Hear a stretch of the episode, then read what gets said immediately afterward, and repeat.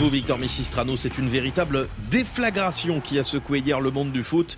Cette fois, c'est confirmé Kylian Mbappé va quitter le Paris Saint-Germain cet été. La fin d'un feuilleton qui dure euh, depuis des mois et dont ce n'était d'ailleurs pas la première saison.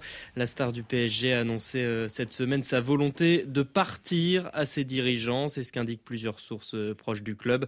Un départ sans doute pour rejoindre le Real Madrid, même si rien n'est acté pour l'instant. Kylian Mbappé, 25 ans, aura passé 7 ans sous le maillot parisien, le temps de devenir le meilleur buteur de l'histoire du club, mais pas de remporter la Ligue des Champions pour l'instant. Et si le PSG pouvait s'attendre à voir partir le capitaine de l'équipe de France, son départ va constituer un petit séisme selon le journaliste Dominique Sévrac. Ça change tout, c'est terrible. Vous ne remplacez pas en deux étés Neymar, Messi et donc désormais bientôt Kylian Mbappé euh, l'été 2024 vous perdez des monstres, il faut complètement réorganiser. Euh, alors vous faites une économie de salaire qui vous permet de, de, de reventiler l'argent sur des, sur des bons joueurs. On pense à, Victor Osimhen, un joueur qui adore euh, Luis Campos et qui est aujourd'hui à Naples, le Nigérian.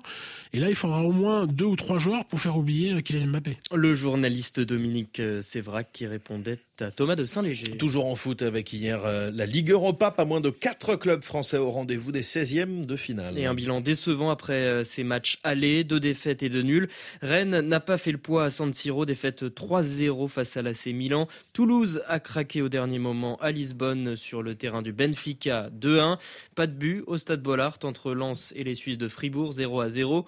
Et puis match nul aussi entre Marseille et le Shakhtar Donetsk de partout. L'OM a pourtant mené au score à deux reprises grâce au Gabonais Pierre-Emerick Aubameyang puis au Sénégalais Iliman Ndiaye.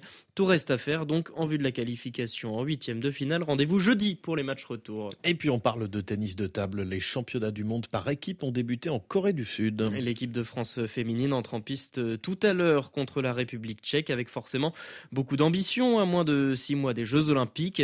Pritika Pavad, 19 ans, est une étoile montante de cette équipe. Elle est impatiente de débuter. Très motivée et bah, très excitée, on va dire, de faire ces championnats du monde, mais deuxième. Et là, depuis plusieurs années maintenant, la dynamique, que ce soit chez les filles ou chez les garçons, est très bonne.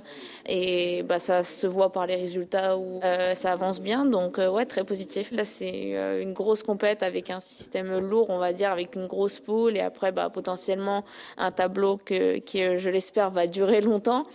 mais bon, très excitée de enfin, à l'idée de jouer cette compète et d'être bah, la meilleure possible. Propos recueillis par Baptiste Leduc.